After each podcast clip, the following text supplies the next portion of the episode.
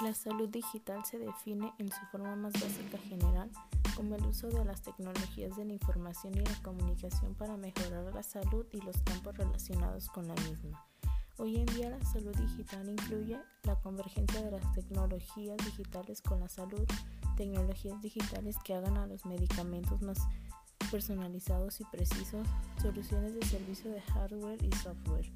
La salud digital es cuando desarrollas una tecnología que facilita el tratamiento sanitario de un paciente como una parte más del abordaje terapéutico. La protección digital.